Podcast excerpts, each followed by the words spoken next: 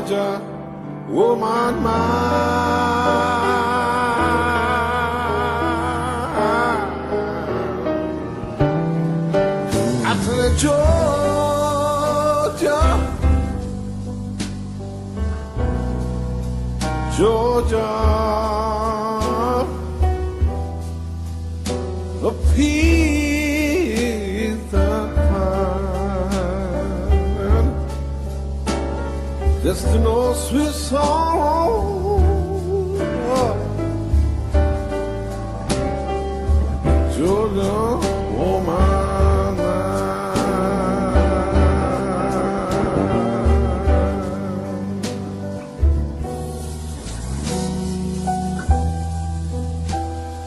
Other arms us to me.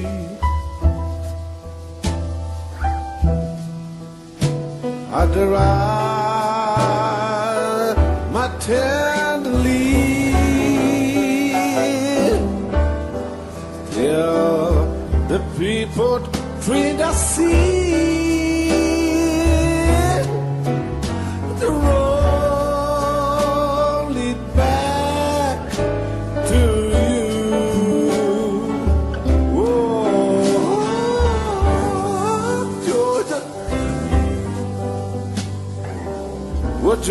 The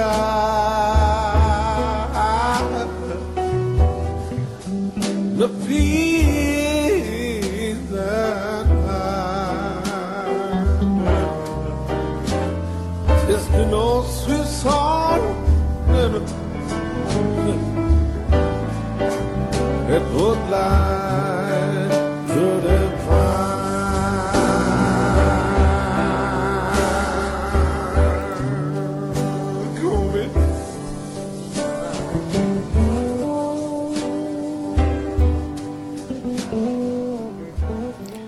Con este, con este tema cantado maravillosamente por el negro Rada, esta adaptación a Georgia hecha por la banda de los sueños, justamente vamos a hablar con alguien, vamos a hablar de los sueños, y nos va a contar sobre sus sueños. Y yo para presentártela quiero, quiero leerte la dedicatoria de este, de este libro hermoso. Dice para mi esposo José, la muerte me robó el aire dejó su ausencia en la cama, los ojos llenos de nada, de silencio las mañanas. La muerte que robó el aire lo quiso a él, en su nicho. Por eso llevó sus luces, sus manos de dedos finos, su pecho antes potente y su cuerpo redimido. La muerte lo quiso a él y lo llevó sin pedirlo. Me pareció una dedicatoria hermosa para iniciar este libro que seguramente es un sueño. El libro se llama Entre el yin y el yang, Cuentos para pensar, y es el primero de los libros que seguramente anticipará muchos otros que llegarán de esta autora que te voy a presentar hoy, que se llama Silvia Beatriz Jankman. Bienvenida Silvia, te seguiré. ¿Cómo estás? Bien, ¿cómo estás, Aldo? Bueno, me encantó, me encantó la dedicatoria, me pareció tan profunda, tan sencilla y profunda, que quería empezar por eso, quería empezar por ahí. Bueno, un gusto, un gusto conocerte a través de, de, tus letras, de tus palabras en este libro. Creo que es el primero, ¿no? Que escribís. Es el primero, es el primero, así es, es el primero. Como bien decís vos, espero que también haya otros. Seguramente, Por lo seguramente. Menos los estoy preparando. Seguramente porque se nota, ya cuando uno lee algunos de estos cuentos para pensar, que hay mucho para contar. Hay mucho para contar, ¿no, Silvia? Mira, en principio yo creo que todos tenemos algo para contar. Es decir, desde el momento en que estamos vivos y conectados con lo que nos rodea, todo lo que nos rodea nos cuenta cosas y nosotros podemos transmitirla. De manera que si estamos atentos, podemos seguir haciéndolo. Así que sí, tengo mucho para contar. Eso es algo que uno nota cuando, cuando empieza ya a leer el primero de los cuentos, La caída del sátrapa, uno se da cuenta que está frente a una persona que contempla, que, que detrás de una taza de café aprende a mirar y observar al resto del mundo. ¿Esto es así? Sí, sí, sí, sí. Si hay algo que a mí me gusta es eh, conocer a la gente. Así que sí, es verdad. Puedo observarla después detrás de una taza de café o este, como quiera que sea, ¿no? Sí, claro. Es decir, me gusta observarla, charlar, escuchar y, bueno, conocer a las personas. Sí, sí, sí. Es así. Me gusta bajar la lupa. Estudiaste sobre las personas y sobre las cosas, ¿no? Estudiaste psicología, ¿no? Estudié psicología, así es, así es. O sea que todo, todo te lleva a, esto de, prestar atención al otro. ¿Y qué te regaló esto de pensar en el otro y de, escuchar al otro? ¿Qué me regaló? Sí. Y me regaló un mundo, me regaló un, universo. Es decir, poder entrar en contacto con otro y estar atento al otro eh, te permite darte cuenta de que vos sos nada más que un pedacito y una parte de los que estamos acá, es decir, que vos no sos todo, vos no sos el centro del universo. Me dio otra amplitud, me permitió, es como, es como el juego de un caleidoscopio, donde vos sos una parte dentro de todo ese juego de luces y formas y de figuras y te das cuenta de que el otro también es otra parte y que entre todos conformamos algo más. Me da una amplitud de visión, el poder escuchar, el poder mirar, el poder descubrir, me da una mayor amplitud en la visión y me llena muchísimo, además de relaciones, de contacto, de felicidad, de, afectos. Eso es, además, tiene que ver con las relaciones que uno va generando a partir de ahí, ¿no? Totalmente. ¿Sos de soñar más despierta o mientras dormís? Porque hay mucho en los cuentos que habla de los sueños.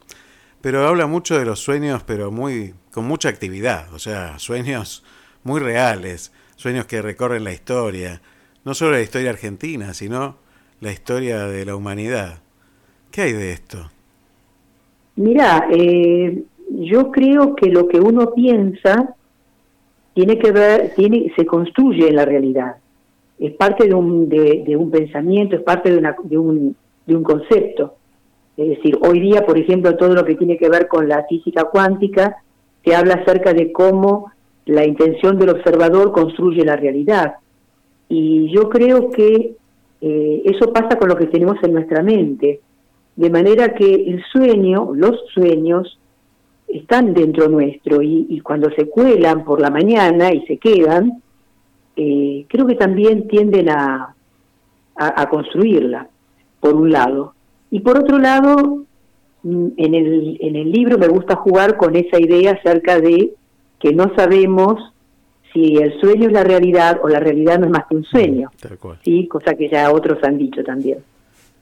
Tal cual. Bueno, el, el título del libro tiene toda una, una significancia este sentido, porque se habla del yin y el yang para presentarlo, este principio filosófico que, que, bueno, justamente opone dos fuerzas que se complementan, ¿no? Y que son esenciales entre sí, que es taoísta esto.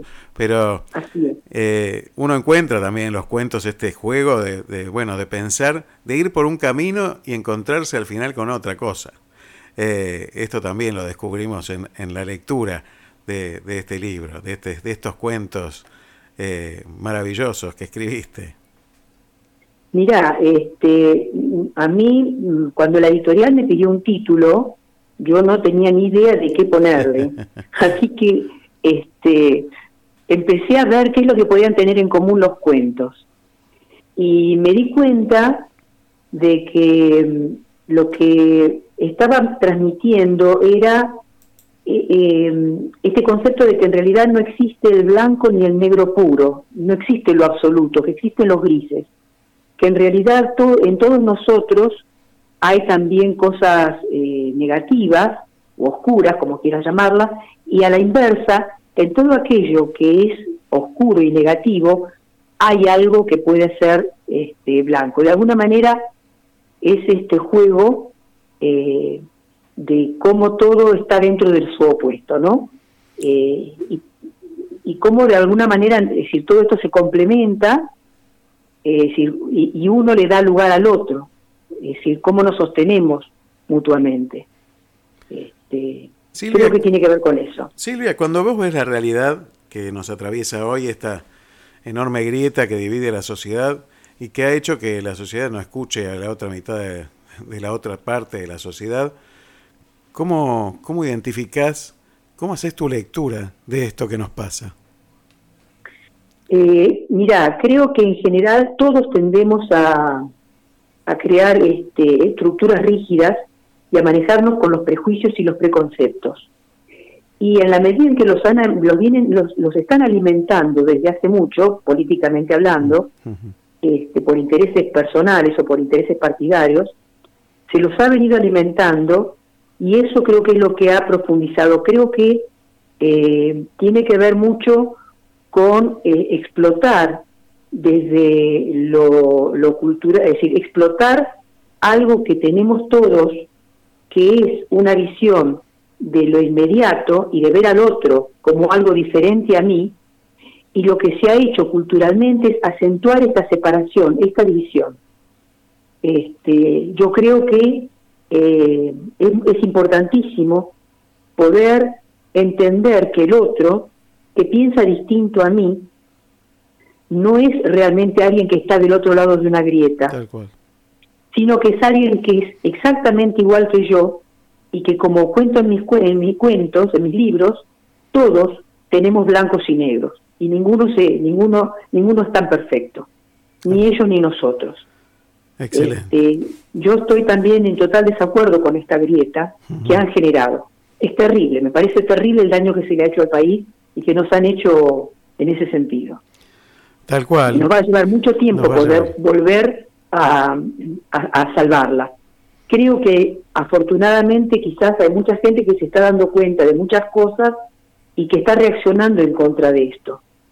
Yo personalmente, si bien tengo una posición tomada, por suerte siempre he podido mantener este, diálogos con gente que piensa de otra manera porque en todo esto hay mucho respeto de mi parte y también me respetan. Entonces, este, por suerte siempre pude este, sostener esto que te estoy diciendo, ¿no? De poder llegar al otro, de escuchar qué cosas tiene para decirme y de poder decirle a mi vez lo que yo puedo observar, ¿no? Qué cosas me hacen daño de lo que está pasando, porque me hacen daño, qué cosas me duelen, este, de ver cómo se han, se, se han destruido o se destruyen valores y, y principios que son elementales, este, nada más que por intereses personales. Me parece terrible. Cuando uno escribe un libro, bueno, mucha gente quiere escribir un libro o mucha gente escribe hoy y uno puede leer muchas cosas, pero llegar a, concretar eh, el tener el libro en físico no es fácil, no es fácil, lleva todo un proceso. Uno tiene que pasar por, por algunas barreras que, a veces son burocráticas, que a veces tienen que ver con, costos extraordinarios, con, un esfuerzo que va más allá de lo que uno escribe. Contame cómo fue el proceso de, llegar a, concretar este sueño que, obviamente, seguramente lo tenés hace mucho, ¿no? Eh, mira, en realidad eh, de hace unos pocos años, es decir, si bien es cierto que yo te puedo decir que escribía cuando era chica como todos nosotros, ¿no? Le, composición tema la vaca. este, pero me gustaba escribir sobre la vaca y sobre algunas cosas más. Eh, y escribía poesías cuando era adolescente. En una época estuve viviendo en, Inglaterra, en Londres, y allá tenía más tiempo y tenía mucha nostalgia, así que aproveché para escribir bastante y volcarla por ese lado. Mm. Eh, pero empecé a escribir hace pocos años eh, con, con, más, con más frecuencia y se empezaban a acumular los, los cuentos.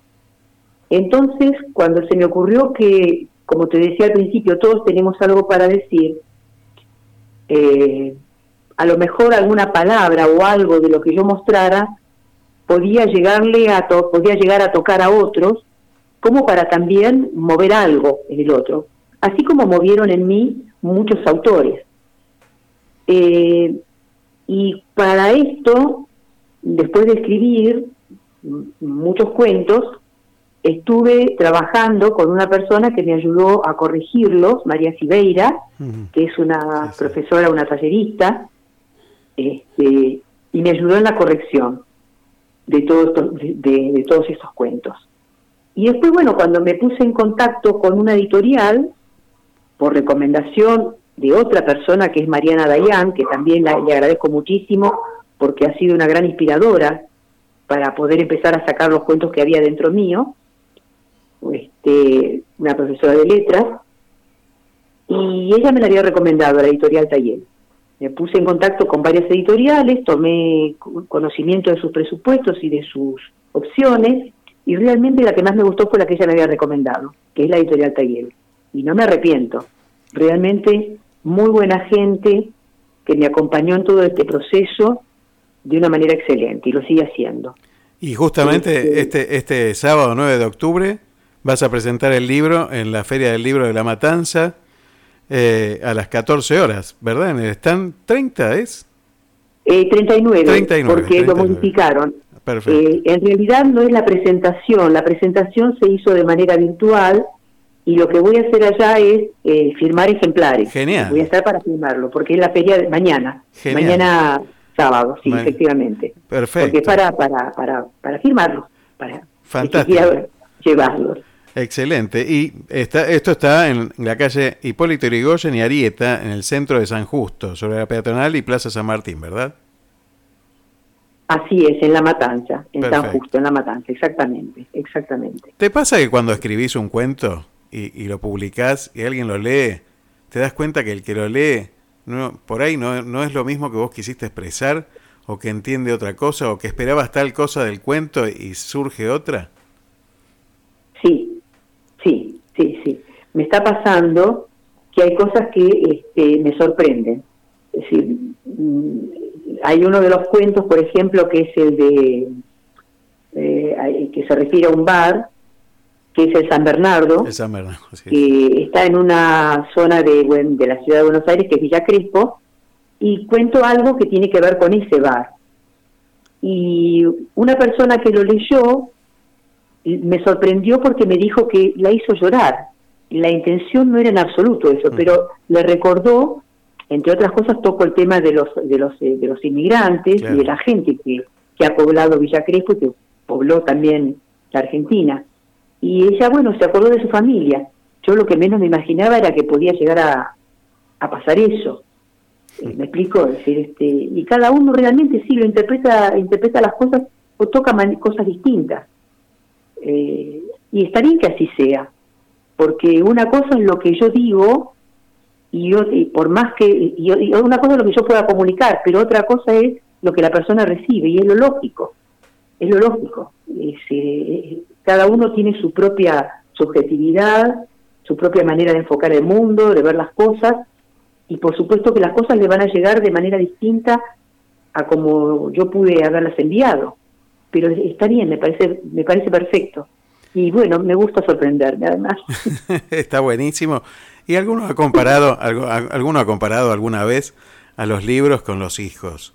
Y, como que los, los libros son hijos que uno, que uno deja por el mundo, ¿no? Y los hijos tienen eso, que tienen vida propia y van llegando a donde tienen que llegar.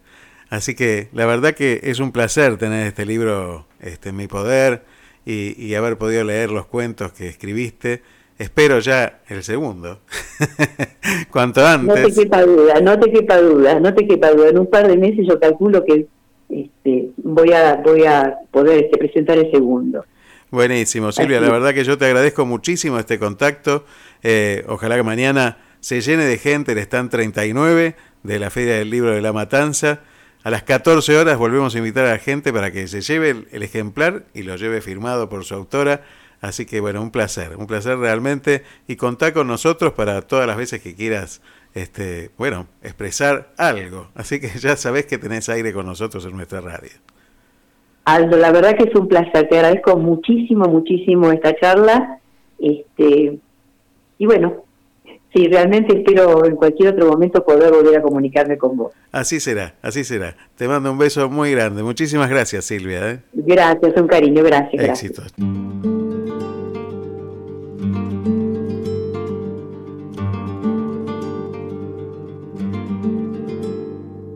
Piensa en mí cuando veas las montañas y el sinfín en el verde de los árboles dibujando los paisajes de tu andar.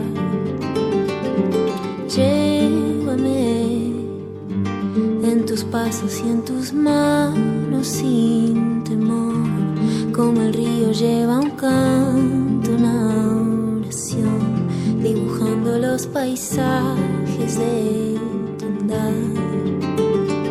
Y así pasarán cosas, tanto amar. Y así viajarán los mensajes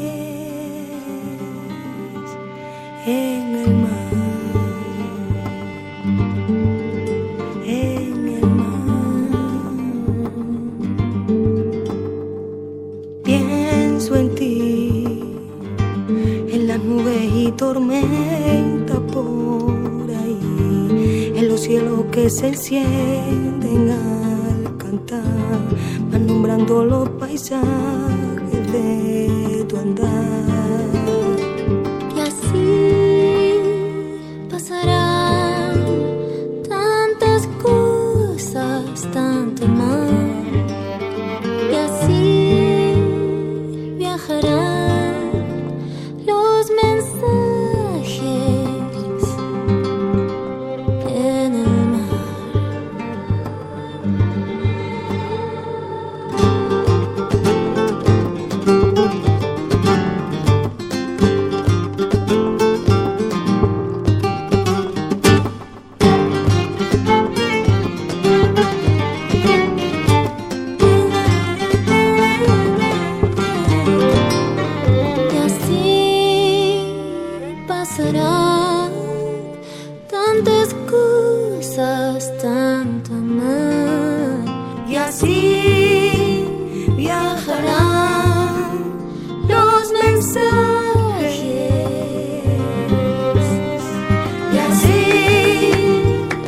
pasarán